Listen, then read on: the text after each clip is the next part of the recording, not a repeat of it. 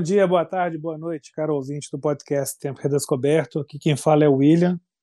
Começamos hoje mais um programa. Toda pessoa sua bem, nosso novo e queridinho quadro, no qual trazemos pessoas da, da nossa proximidade para compartilhar experiências de vida, de visão de mundo, de arte e também para falar um pouco de si, né? Como um legítimo e verdadeiro provocador que cada um de nós o é. E hoje a gente tem a honra de estar aqui no nosso programa com o nosso querido amigo de podcast, Fábio. E como foi feito para mim na semana passada, eu peço para o Fábio também se apresentar de uma maneira não tão rápida, tá, Fábio? Faça uma, um pequeno short bio seu aí, aquilo que você acha que cabe. Eu sei que tem muita coisa para você falar, então não seja breve. É, William, realmente é difícil, né? A gente está acostumado sempre a falar sobre filmes, livros, discos, né? E, e a gente se, se, coloca nessa situação, você se vê um pouco desconfortável, né? Mas vamos lá, William. É, bom, eu também sou mineiro, né? Eu acho que isso diz bastante para mim, sabe? Eu nasci em Juiz de Fora e sou professor. Eu acho que é outra coisa também que para mim tem relevância, né, pessoal, né? Para mim é, é, algo que diz muito, assim, é, é uma profissão que eu realmente gosto de exercer, né? Sou formado em sociologia e filosofia, né? Fico nessa fronteira. Agora, né, tô, não estou mais em Juiz de Fora, moro em outra cidade, o que também é uma experiência legal, assim, eu poder, continuo em Minas Gerais, mas poder conhecer né, lugares diferentes, isso é algo que para mim também é muito importante, assim, no sentido de entender mais da vida, entender mais de mim, né? Então, ele, eu diria que, assim, basicamente é isso, né? Eu, eu sou um mineiro de meia idade que dá umas piruadas na filosofia, vamos dizer assim, né? Com muito gosto. Eu tenho uma, um entusiasmo muito grande, assim, pela filosofia, porque eu acho que ela ela surgiu até de uma vontade mesmo de um autoconhecimento, sabe? Eu sempre tive muito essa essa necessidade assim de saber mais sobre tudo, né, que dentro das minhas possibilidades, claro, mas uma curiosidade saudável, vamos dizer assim. E eu estava incluído nessa curiosidade, né? Então a filosofia vem por isso que eu gosto de, de ressaltar isso, né? E para mim até a profissão de professor também é curiosa, né? Eu sou, Pode não parecer, porque agora eu tenho um podcast, né? Mas eu sempre fui muito mais de ouvir do que de falar, né? E para quem tem essa característica, a profissão de professor, aparentemente, né? Não seria adequada, mas depois que eu comecei a dar aula também eu, eu percebi, né? Que a gente aprende muito mais dando aula do que ensina, né? Saber escutar também é uma parte muito importante da profissão, né? Bom, ele, eu diria que seria é, mais ou menos essa definição, assim, né? Se é que uma definição é possível nesse caso. Não, mas essas definições definem você. Eu acho que é isso que conta no toda pessoa sua bem. E como definição de você, você deu, nos deu alguns elementos aqui que eu, como é, teu colega de podcast, né, não posso deixar de perguntar, até para o nosso ouvinte também se contextualizar com, com essa sua intimidade. Estou muito bem, Fábio, da sua proximidade, né? Vou, vou, usar até o termo que você usou, né? Suas piruadas, né? Universo filosófico, sociológico e artístico. E existem momentos marcantes, assim, ou pequenos marcos, né? O, o que os ingleses chamam de milestones, né? Esses marcos, assim, o, o Cabo da Boa Esperança ali, o, o Cross the Rubicon, né? Que cruzar o Rubicão ali Quais são os marcos filosóficos, sociológicos e, e, estéticos assim que você acha que vieram trazer é, o sentido da pessoa que você é hoje? É, William, tem sim. Tem, tem alguns, né? Agora, é, você falando assim, eu, eu fiquei imaginando, né? e é engraçado como às vezes a gente tem, a gente confia pouco na nossa intuição, né? Mas quando você falou, me vieram alguns momentos, né, que não foi nenhuma reflexão mesmo assim racional, né? Mas quando você estava comentando assim e eu entendi a pergunta, né, quando eu percebi qual seria a pergunta, para mim ficou muito claro, assim, eu me vi muito lendo gibis, é, eu acho que isso, é, garoto mesmo, né, isso foi determinante, agora estou é, realmente tendo isso como claro, né, foi determinante, assim, primeiro, pelo gosto da leitura em si, né, isso veio no gibi sem nenhuma dúvida pelo prazer imenso daquilo, né? E até a gente até falou isso no, programa, né, da, do ensinamento que vem pelo pelo gosto, né, pela diversão, pela pela entrega que você se dá aquilo, né, sem ser, sem, sem ser penoso, né? E para mim acho que isso é muito marcante e, e, e a música também tem uma importância nesse nesses marcos, William. Eu me lembro muito bem da primeira vez que eu peguei um disco na casa da minha avó. Era um compacto duplo do Michael Jackson.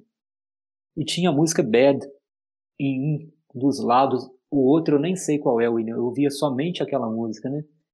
E apesar de ser, ser criança, né, não ter ainda essa é, esse entendimento do que é arte, né? Isso não, não tinha, né?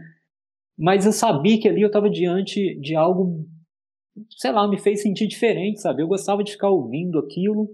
Eu diria que tem esses dois, né, na questão da, da literatura e da música, foram importantes. E depois, aí mais velho e já mais consciente, né, do que é arte, é mais consciente do impacto dela em mim, né?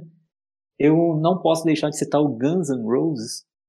Para mim, assim, foi uma revolução mesmo em termos musical, porque dava uma vazão também para uma é, para uma necessidade de afirmação assim é, pessoal, né, da minha identidade e tudo isso. E depois o Chico Buarque, que aí, é claro, veio num, num tempo posterior, né, até porque é, para quem começa ouvindo rock, né, Wina, a gente tem é, num primeiro momento você se prende muito ao rock e, e até um sentimento que para mim não foi muito positivo assim de se fechar para outras coisas, né? Tem essa radicalidade mesmo de se entregar totalmente ao rock e, e ele ser excludente, né? Você não pode ouvir outras coisas. Mas eu diria que essas duas experiências também foram importantes. E o Chico Buarque acho que complementa, assim, quando eu comecei, quando eu conheci a música do Chico Buarque, né? Assim, para mim veio tudo, assim, tanto uma percepção de Brasil que eu não tinha, da música popular brasileira, né, da poesia da música popular brasileira, é, quanto da sonoridade mesmo, sabe? Aquele som para mim era, é, era, uma coisa parece que eu estava descobrindo um, é, um, mundo novo assim mesmo estético né? Então William são, eu diria que são esses quatro marcos né? Os dois da infância e esses dois mais conscientes já do que arte né? E aí com o Chico Buarque eu já sabia que isso para mim não jamais deixaria minha vida né? E os filmes aí não tem um marco né mas eu sempre vi muito filme na televisão. E aí veio também por esse gosto, né? Por essa a diversão de assistir filme na televisão. E como a gente é de outro tempo, né, William? Você já até é, falou também sobre isso no seu programa, né? Era um tempo que a gente se restringia às TVs, né? Abertas e em Juiz de Fora isso significava dois canais, os outros a, a imagem era muito ruim para se conseguir assistir, né? Então, essa coisa do inesperado de ver o filme da televisão, porque é o único filme que tem. E aí você tem que encontrar naquilo né, uma satisfação de estar tá ali recebendo algo que você não vai ter controle de quando você vai assistir novamente e nem ter controle de escolha, né? Essa angústia que a gente vive hoje, né? Você vai assistir um filme, aí você abre um, um serviço de streaming, tem 300 filmes, aí você fica meia hora para escolher o filme depois assiste 20 minutos, né? Então, para mim, é, são esses marcos, tá? Os dois da infância, esses dois mais velhos, e o filme sempre. O filme, né, de forma geral, assim, e o cinema é uma experiência que eu me lembro, assim, né, desde pequeno, com uma memória afetiva muito forte. Perfeito, pá. É interessante, né?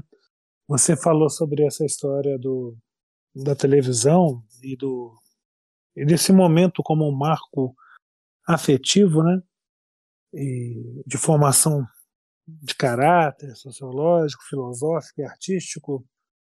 E hoje a gente tem o streaming, né? No século XXI a gente tem o streaming. E toda essa disseminação ou essa escassez de excesso que se dá nas mídias, nas redes sociais, pela internet, né? Facilidade, os canais de comunicação.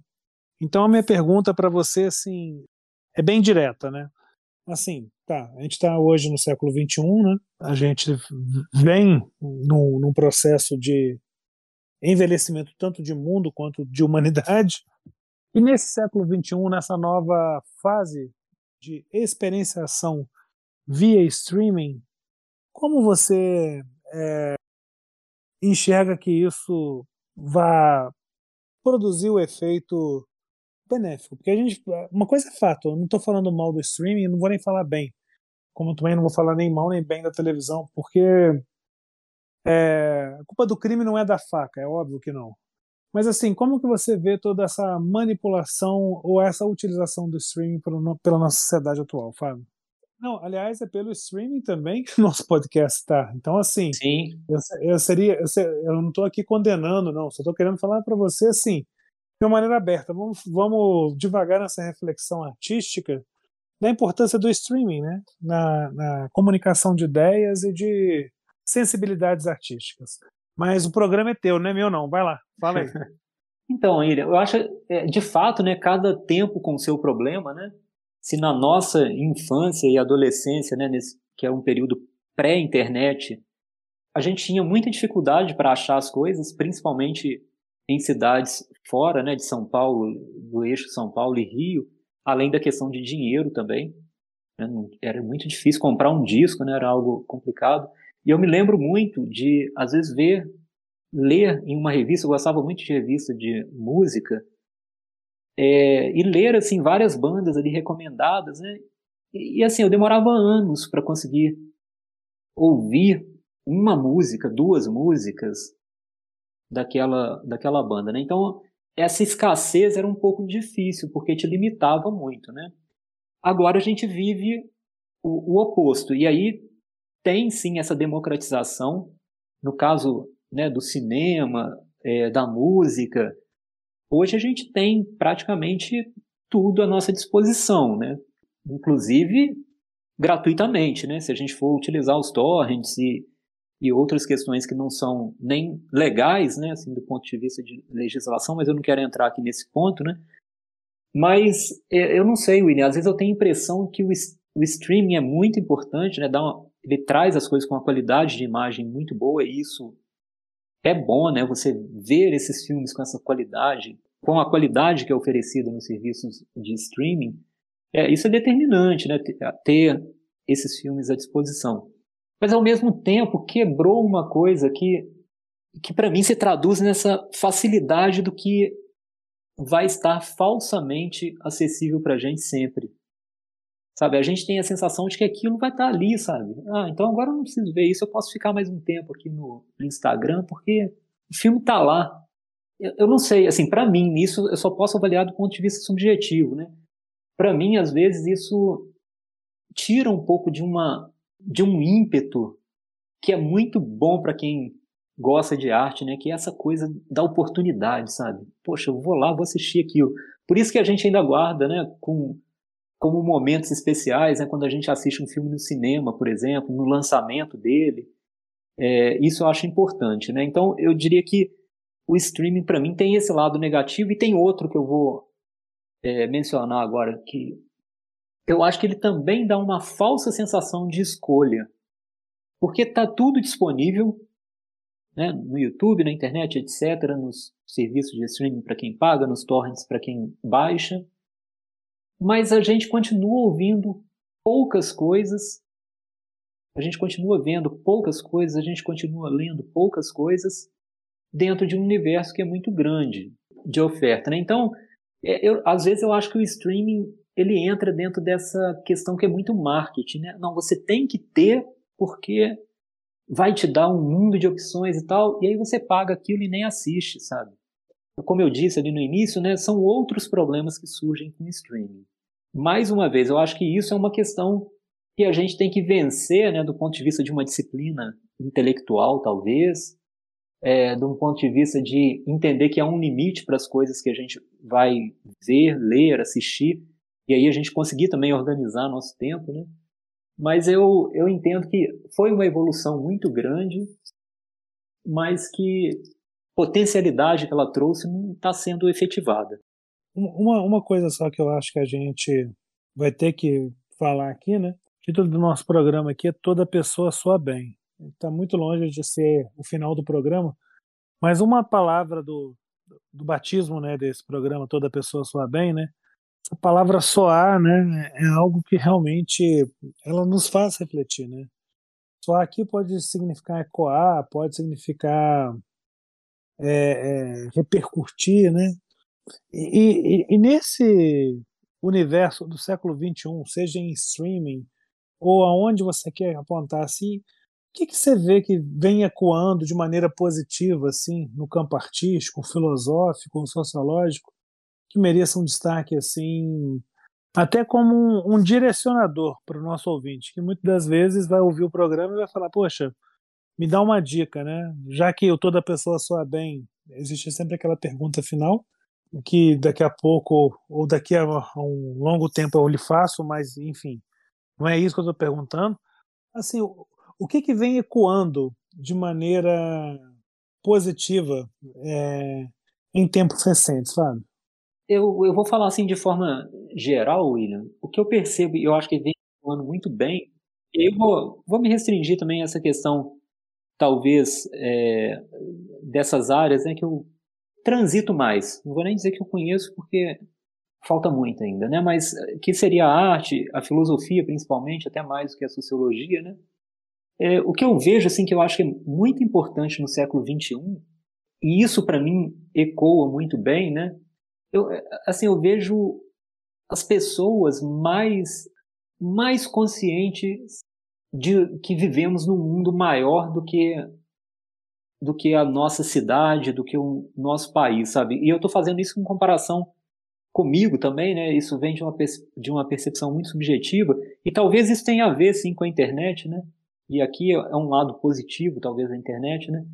É, eu lembro que a gente tinha muito pouca noção assim do que acontecia fora é, do Brasil e isso até né, a minha adolescência mesmo a gente conhecia né, alguma coisa na música, conhecia alguma coisa assim, mas a restrição que era imposta né, nos meios de comunicação fazia o mundo ficar menor, né? Até lembrei agora da Parabólica Mará, lá do, do Gilberto Gil, que brinca muito com essa dialética né, do mundo e da terra, né? Que o mundo era pequeno, porque terra era grande. E agora o que eu vejo, é, isso para mim ecoa muito bem, sabe? É a nossa percepção de que o mundo é, é muito maior, sabe? O mundo é muito maior, né? E isso eu vejo demais, assim, na, é, por exemplo, na filosofia. Acho que vai ficar mais claro agora, né? Eu vejo a formação hoje, né, de quem faz a filosofia, de uma abertura para para autores, para filósofos de vários lugares, né? E a gente tinha é, uma restrição muito grande à filosofia dentro de um dos clássicos, assim, né? Então hoje essa circulação, essa percepção, essa facilidade de comprar esse material, de comprar livros, de achar livros na internet, é, para mim, é, expandiu um pouco a percepção de que vivemos num mundo que ele é mais largo do que é, a percepção que eu tinha, por exemplo, quando estava na, na infância e na adolescência, sabe? E isso eu acho que ecoa bem, William, porque eu não sei, eu acho que a gente percebe que a gente comunga essa existência, né, esse esse sopro que é a nossa vida, né, com um número muito maior de coisas e de pessoas. É engraçado, né? Você falando isso me, me faz pensar no Fernando Pessoa, né? Sou do tamanho do que vejo, não do tamanho da minha altura, né? Porque realmente com, com a, essa proficuidade né, de, de elementos tecnológicos e, e, fatores sociais no qual estamos entranhados hoje, nos faz ter uma magnitude ou uma dimensão maior né, dessa realidade. E, no, e num dimensionamento maior dessa realidade, a pergunta que eu lhe faço é: ainda existe pergunta para ser feita? Ou melhor, existe respostas às perguntas que devem ser feitas? É, essa é uma ótima pergunta para um filósofo, né, William? É. Porque normalmente a gente vai pelo caminho de dizer que para a filosofia são as perguntas que importam, né? E, e, talvez as perguntas mais essenciais elas não tenham sido respondidas ainda, né? Mas eu, eu, vou mudar levemente isso, né? Eu acho que a gente responde. Ninguém faz pergunta só por fazer pergunta, né? É, eu acho que isso é idealizar demais. Todo mundo quer alguma resposta, né? Mas, ao mesmo tempo, a gente tem a percepção de que as respostas são precárias, sim, né? Na maioria das vezes, as nossas, as nossas respostas são precárias. E que o desafio da pergunta é muito bom, né? Então, mesmo que a gente encontre a resposta, a gente quer melhorar essa resposta se a gente não conseguir substituir a pergunta, ou então a gente quer encontrar outra pergunta. E eu diria que eu não ficaria somente com essa questão da pergunta, né? Como a filosofia tradicionalmente sempre colocou, né? Ah, o que importa é a pergunta e a gente fica é, com a pergunta. Eu acho que a gente fica nessa dialética da pergunta e da resposta. E aí também a importância da arte, né, William? Nesse sentido, a arte não é que ela ofereça respostas para o que é a vida, para o que é o ser humano, para o que, é, que são as relações humanas, mas ela, ela brinca com essa dialética, né? Na sua inventividade, na sua ousadia, ela brinca com as perguntas e com muitas possibilidades de respostas. Isso que eu acho que a arte é, de uma riqueza é, imensurável. Ela brinca com muitas possibilidades de respostas. E talvez a gente assista um filme e ali tem uma resposta que é uma possibilidade, né? é uma possibilidade. A gente pode descartar essa resposta ou não, a gente pode acalentar essa possibilidade e fazer com que ela seja significativa para a gente. Né? Então, nesse jogo de perguntas e respostas, eu acho até que a arte tem muito mais a oferecer do que a filosofia, sabe? Pela sua maior liberdade né, formal, pela sua exuberância estética né, e tudo isso. Então, eu, eu vou ficar com isso, William. Eu acho que é uma dialética, né? A gente fica sempre nesse jogo aí de perguntas e respostas, tentando fazer com que ele não cesse. Uma coisa engraçada, é, a gente está no século XXI, né? E no século I antes de Cristo, o general romano Pompeu, ele encorajava, né, os marinheiros ali receosos, né, com aquela frase que depois está dentro do, da poesia do Fernando Pessoa. E aí eu estou pegando tanto uma resposta do general Pompeu quanto do Fernando Pessoa para aplicá-la a esse século XXI, mas de uma maneira transfigurada. A frase, traduzindo lá o Pompeu e o Pessoa não precisa traduzir, é: navegar é preciso, viver não é preciso. Encaixa isso no nosso navegar tecnológico, Fábio. Seria uma tradução do nosso momento?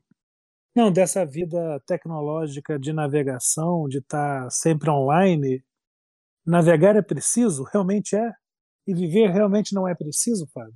Estou deixando um, um, programa mais filosófico porque a, a, questão são as perguntas, né? Que você está falando.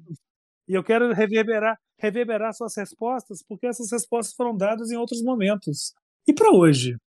Então, William, é, poxa, muito interessante mesmo essa, essa percepção né, dessa frase, porque, sem dúvida, a gente pode pensar essa frase nesse momento, né?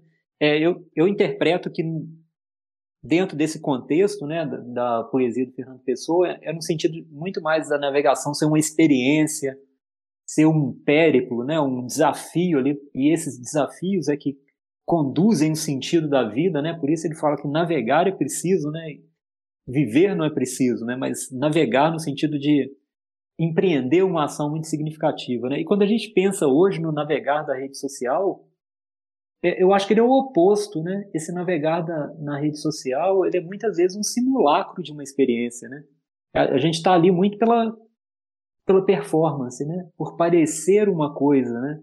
É, eu acho que é muito interessante, sim, a gente usar essa, essa frase, né? Essa passagem para pensar esse momento mesmo, porque essa navegação, para mim, ela perde esse sentido é, essa capacidade de produzir significado mesmo. Né? Se a gente for pensar nas redes sociais, o que a gente é, vê é quase sempre né, uma, uma tentativa de emular algo, de simular experiências que muitas vezes são elas perdem o seu significado exatamente porque a gente está mais preocupado em registrar, criar, é, arranjar até essa experiência do que necessariamente vivê-la, né?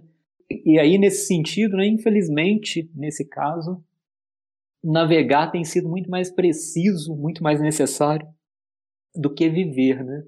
E aí, nesse contexto, eu acho que é lamentável, né? Porque há uma vida fora das redes sociais que, é, não sei, também se é uma percepção de um, um homem de meia idade, né? um tiozão da suquita, né, William? Quem, só quem é da nossa idade vai entender, né? Essa referência aí. Não sei se é uma percepção. Né? É verdade. Eu não sei se é uma percepção de alguém, né, que é, não é da geração Z, né? Então, eu não sei, eu vejo dessa forma. Eu acho que o navegar na rede social tem perdido muito é, nesse significado, porque para mim está dentro desse campo aí do simulacro, da sociedade do espetáculo, né? Se a gente quiser pegar outro, é, outra expressão, né? O título de um livro importante aí na, nas ciências humanas, é, é, é uma questão do aparecer, tentar fazer com que a existência se restrinja ao aparecer, né? Mas que como fica na questão do simulacro, né, ela, ela é virtual somente, né? Então, William, não sei, eu, eu faria essa aproximação, sabe? É, minha penúltima pergunta, e antes de eu fazer a última pergunta, eu já vou te avisar, Fábio, que em todo, toda pessoa sua bem que a gente gravar, eu vou sempre jogar uma provocação como se fosse o chamariz da última pergunta, tá? Nem você sabe disso. pensei nisso. É, esse realmente eu não sei não, hein? É, não sabe não. Mas vai ser sempre uma provocação que eu acho que a minha provocação vai acabar em reticências e a gente emenda na pergunta final. Mas antes de chegar nesse momento, um, uma coisa que eu acho que para você foi importante, e, e aí eu quero que você me dê a sua visão de momento desse mundo humano, se você pegar o Eu e Tu do Martin Buber, aliás, a primeira vez que eu li o livro, eu li o teu exemplar, então deve ser por isso que eu estou lembrando dele aqui agora, né? A gente tem o Eu e Tu e o Eu e Coisa. Como você vê assim esse Eu e Tu e Eu e Coisa hoje, essa relação humana no campo da navegação, no campo das artes? Estamos tratando o outro como tu ou como coisa, Fábio? na história da humanidade, né, a gente sempre tratou o outro como tu e como coisa, né? Eu acho que tratar o outro como coisa não é exclusivo, né, desse momento, mas eu, eu acho que adquire novos ares, né, novas feições. Mas foi, poxa, foi tão inesperado assim você falar desse livro, William, que eu tenho até que comentar um pouco dele, assim, só para até para eu me preparar para tentar responder essa pergunta, né? Porque realmente me veio aqui a, a memória assim, da importância de ter lido, né? O, o Martin Buber é um filósofo, é um teólogo é, judeu e esse livro assim foi muito impactante para mim, né? Por essa por essa percepção, por essa elaboração muito clara, né? De como primeiro a vida se constrói pelo diálogo, porque se colocar diante do tu, é, do outro, né? Como tu é sempre uma proposição que passa pela palavra. E aí é claro que tem uma questão aí que é judaica, né? Vem desse espírito judaico do, do Buber. Mas é, ali para mim elaborou, né? Deixou muito claro, explicitou essa, essa coisa que eu sempre gostei. Eu sempre gostei muito de ouvir as pessoas, sabe? Eu era muito tímido, ainda tem resquícios né, dessa timidez, mas eu sempre gostei muito. E aí nesse livro, né, nessa percepção dele, é, de, dessa duplicidade né, de relação eu e tu e eu e coisa, para mim ele ficou muito claro né, a importância de nos aproximar do outro, né, querendo ouvi-lo, né, porque o, o outro se expressa legitimamente como outro, como uma pessoa assim como eu, quando ele pode se expressar como nós podemos nos expressar. Né? E é até curioso agora você falar também desse livro, William, porque né, o nosso podcast também é muito baseado nisso, né? É um bate-papo, né? é uma relação de eu e tu ali, dupla, né? Nós dois tentamos nos colocar, dessa forma, né? Eu acho que por meio das redes sociais é possível, sim, a gente se relacionar com como eu e tu, né? A gente expandir até essa essa relação, né? Com mais de, de um tu, né? Com vários, né? E, e eu acho que isso é possível.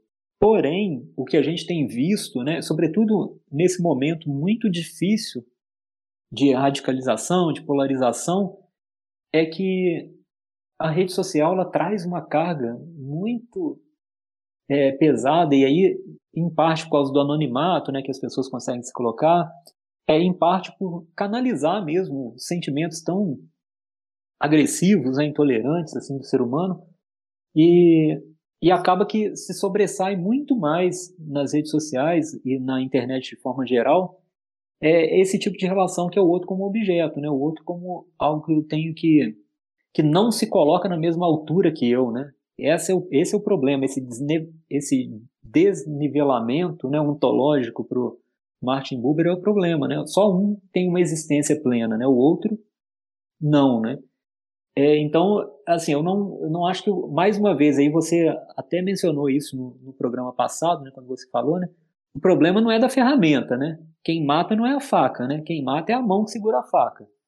E a internet, ela, ela entra nessa questão. Agora, o que a gente vê é que é um, é um ambiente que propicia esse tipo de, de ação, né? esse tipo de relação de objetificação é, das pessoas e até e a mais completa desumanização até em alguns em alguns casos, né, que coincide com essa expressão do objeto mesmo, né? Quando a gente desumaniza o outro, transforma em objeto, né? Mas assim, eu, eu não sei se eu estou sendo meio otimista, William, na minha visão, mas eu, eu vejo muitas iniciativas interessantes na internet, sabe? É, essa coisa mesmo do podcast, assim, eu tenho ouvido alguns podcasts até pelo fato de ter decidido, né, fazer um podcast, canais no YouTube, que eu acho que são muito propositivos, sabe? Não é aquele canal que é para impor uma visão de mundo para conversão, né, do proselitismo, né, daquele que vai para pregar uma verdade que só ele detém, né? Eu tenho visto muitas iniciativas que vão ao oposto, né? Que é construir uma relação, mesmo se aproveitando é, das facilidades que, que a internet traz, né? Principalmente agora na pandemia, né? Que a gente teve ainda a nossa relação presencial, né? Pessoal, física, muito mais restringida. Será? Bem, é, provocações. Esperar é só para reverberar. Bem, passado então esse momento de desconforto com o nosso apresentador, assim como o paradoxo do ou não poderia trazer, né? Se, se, se eu tivesse aqui com Caetano Veloso, eu falaria ou não. Mas como eu estou com nossos convidados, eu vou falar será? Sempre. Vem a pergunta final que é a, é a chave, né? Seria o momento dica dos outros programas, mas nesse se faz de, um, de, um, de uma outra forma. Como o programa se chama Toda Pessoa Soa Bem, a pergunta que não quer calar é, Fábio, quem soa bem? Bom, William, eu também não vou aqui né, fingir surpresa, né? Já é conhecido, né? Já é o segundo programa, né? Então... E, nem então nossos convidados, né? Vão ouvir depois e falar assim, ah, já É sei. verdade. Isso não vai ser surpresa para ninguém. Mas isso não torna a pergunta menos difícil, tá? Então já compartilha. já compartilhe essa experiência com aqueles que é, vierem a ser convidados para o programa, tá? Não torna a pergunta menos difícil. E, de fato, né, restringir assim, é muito difícil, né, William? A gente tem. É, eu acho que isso ficou muito claro até no, no programa que a gente fez né, com você. Você mencionou né, várias pessoas que são, soam bem para você. E a dificuldade é realmente restringir, né, William? Esse universo é. É, sendo menos injusto possível, né? Mas eu decidi ser muito injusto e vou apontar uma pessoa. Opa! E aí, é, até. Eu não sei como né, você desse... consegue fazer isso, sabe? Porque, tipo assim, acabou o meu programa, eu me senti tão culpado que eu pensei assim, gente, eu tô mais é, culpado pela falta do que pela presença. não, mas aí eu vou. Eu usei de um artifício, de um subterfúgio aqui, rasteiro, eu diria, né? É, como o nome do programa vem de uma música do Gilberto Gil, é uma, uma música lindíssima, inclusive, né? E eu decidi citar o Gilberto Gil, mas, não, mas aí eu vou justificar também, né? Eu acho que é importante justificar sempre, né? Senão fica um, uma defesa vazia de nomes, né? E a gente não, não preenche isso, né? Não preenche as lacunas deixadas, né? Eu poderia muito bem falar Chico Buarque, né? Mas eu já citei o Chico Buarque como marco, né? Mas o Gilberto Gil ele complementa esse processo que para mim inicia com o Chico Buarque, mas para mim ele aprofunda os dois polos, né? E aí eu vou usar até uma expressão que o Gilberto Gil usava, uma imagem que ele usa, e que depois o Chico Science vai também usar brilhantemente, né, que é a questão da raiz e da antena. A raiz do Gilberto Gil é mais profunda né, do que a raiz do, do Chico Buarque, e a antena também é mais alta. Então, eu, assim, ó, o entendimento, né, a paixão pela música se aprofundou muito quando eu comecei a, a ouvir mais o Gilberto Gil, a conhecer mais os discos. É, não estou aqui, né, claro, dizendo, é, estabelecendo critério, né, de valor entre ele e Chico Buarque, não, tá, gente? Mas, é, e aí como essa questão também da pessoa soa bem, é, eu, eu fiquei imaginando também que não é só o artista soar bem, né? Mas a pessoa, né? E além de toda essa minha admiração musical pelo Gilberto Gil, por essa capacidade de mostrar aquilo que é né, popular, né, do nosso, da nossa identidade mais profunda mesmo, até essas viagens que ele faz né, com as músicas de outros países, de outros povos. Além dessa admiração, então, pelo artista, eu também gosto muito de ouvir o Gilberto Gil falar. Então, eu, fiquei também com essa coisa da pessoa soar bem também, né? Eu acho que ele, ele tem um tipo de reflexão que eu, que eu gosto muito, sabe? Não sei se é um... Talvez aí seja a minha inclinação mesmo pela, pela área de humanas e o Gilberto Gil, apesar de ser administrador, né, que é um, seria ciências sociais aplicadas, né? Mas ele gosta muito de filosofia também, talvez tenha, né, esse, essa afinidade, né, por isso. Mas eu gosto muito de ouvi-lo, acho muito ponderado, acho muito gentil. Sempre quando eu ouço o Gilberto Gil, sabe, eu fico com essa coisa, falo, cara, que cara gentil, assim, de falar como se estivesse abraçando a pessoa quando ele fala, né? Então, por isso que eu vou citar o Gilberto Gil, não só pelo artista que soa para mim muito bem, soa muito bem, mas também pela pessoa que soa muito bem. Então esse é o meu, é a minha injustiça do dia, William, citar apenas o Gilberto Gil, né? Não por citar o Gilberto Gil, né? Mas por citar apenas o Gilberto Gil. Não, e é interessante você citar o Gilberto Gil, né? Nesse campo pessoa, dificilmente eu nunca tive oportunidade de, de estar no mesmo momento ali, de espaço do Gilberto, nunca vi ele tão próximo assim. Já tive oportunidade de ver outros artistas, mas o que eu quero dizer é o seguinte: com o Gilberto Gil, me passa a sensação, posso estar enganado, a gente sempre pode, né? Aí vem sempre aquela minha pergunta: será? Mas assim, me passa aquela sensação que o Gil vai ser sempre tratar o outro como tu e nunca como coisa. Ele tem um respeito muito grande. Então, muito bem citado, Fábio, e é um cara também que eu admiro muito, muito mesmo, assim. É, me parece ser um cara muito raiz e antena, não só de música, como de humanidade. E dessa forma, de maneira bem respeitosa, né? tratando tanto Gil como você, como tu, porque são tus muito importantes na minha vida. Eu me despeço, Fábio. Foi ótimo o programa, foi muito bom saber duas ou três coisas da, do seu particular, do seu íntimo.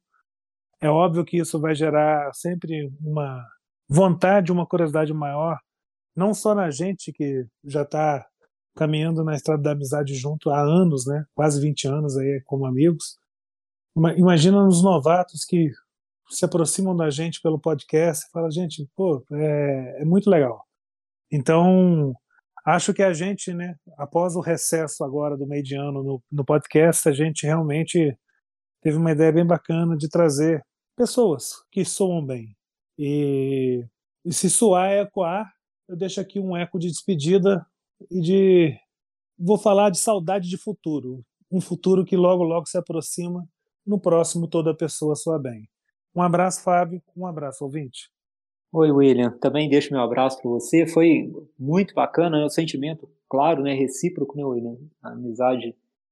É... eu prezo demais a nossa amizade né? e a importância que tem as amizades né? na nossa vida, né? A gente vai pensando aqui também. Foi um programa muito nostálgico, confesso. Fiquei aqui com várias remissões a passagens da minha vida, né? Mas realmente foi ótimo e mas me empolga também o que virá, né? A gente vai ter a oportunidade de trazer muita gente bacana para esse programa, para compartilhar também, para soar bem, né, junto com esses artistas que a gente vem trazendo e vai continuar, né? A gente retoma a nossa programação normal. Ficou até parecendo agora chamada de televisão, né?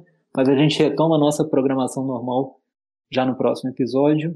E também compartilhei contigo, William, essa ansiedade boa, né, por esse programa e pelo que virá no tempo redescoberto.